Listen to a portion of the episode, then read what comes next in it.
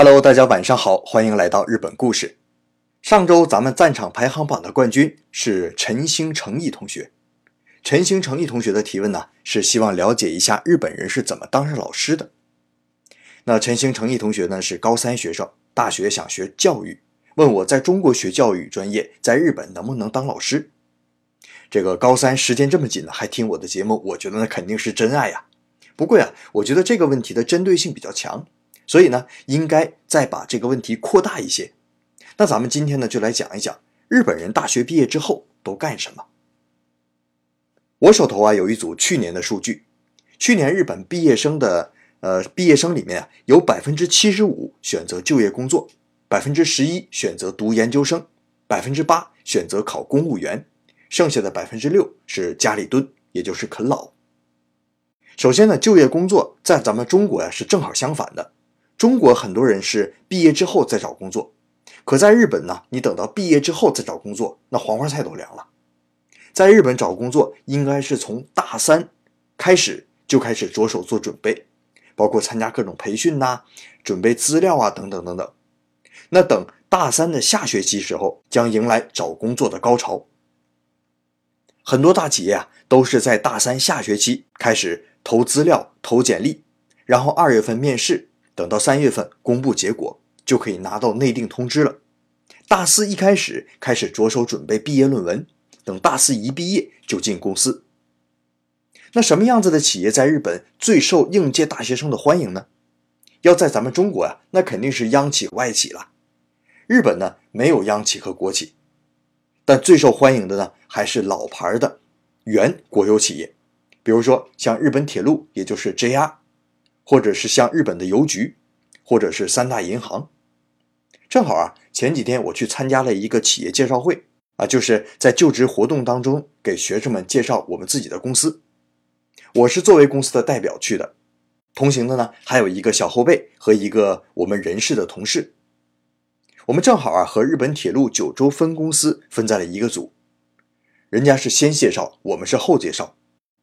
九州分公司啊，派来介绍的是一个大约在二十五六岁的妙龄少女，人家那是风姿绰约、巧笑嫣然呐，现场气氛也是极为的火爆。等到我们三个大老爷们的时候，那是怎么吹也吹不皱这一池春水呀。等到最后提问的时间呢，人家日本铁道人呢，那是里三层外三层，再看我们这边呢，那可谓是冷冷清清、凄凄惨惨戚戚呀。所以你可以看到啊，在日本学生当中，原国有企业那还是一个金饭碗呐。那绝大部分学生呢，都是选择就业，大概是七成左右。剩下的三成当中啊，有一成选择读研究生。像理科学生啊，选择读研究生，那很可能是想继续研究这个课题；而文科学生选择读研究生呢，不能说百分之百啊，但是百分之七十到八十的人是因为就职活动失败了。我就是一个例子。我大三的时候啊，选择的就是就职活动，结果失败了，所以最后没有办法才去考了研究生。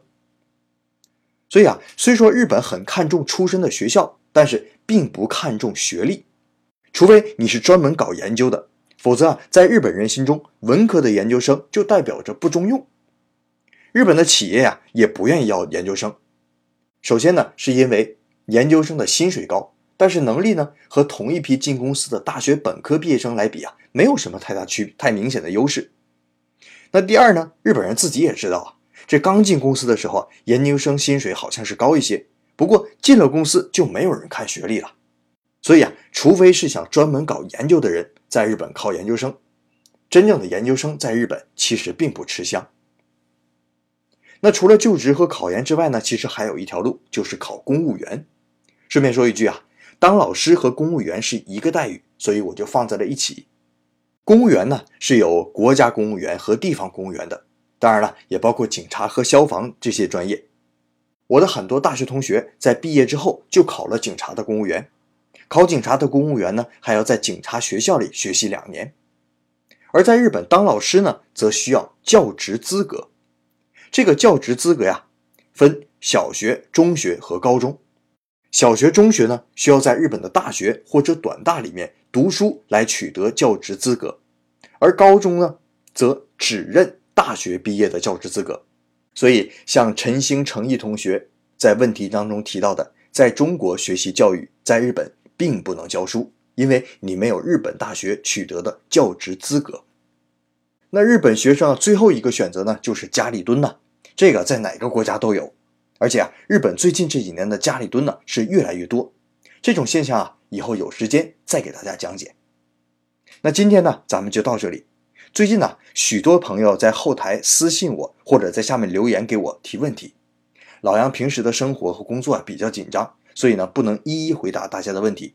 我们的提问方式啊有两种，一种是采用付费问答的形式，另外呢就是您在每周的赞赏排行榜当中排名第一的朋友可以获得一次点播的机会。大家加油哦！好了，咱们今天的话题就到这里，咱们周五再见。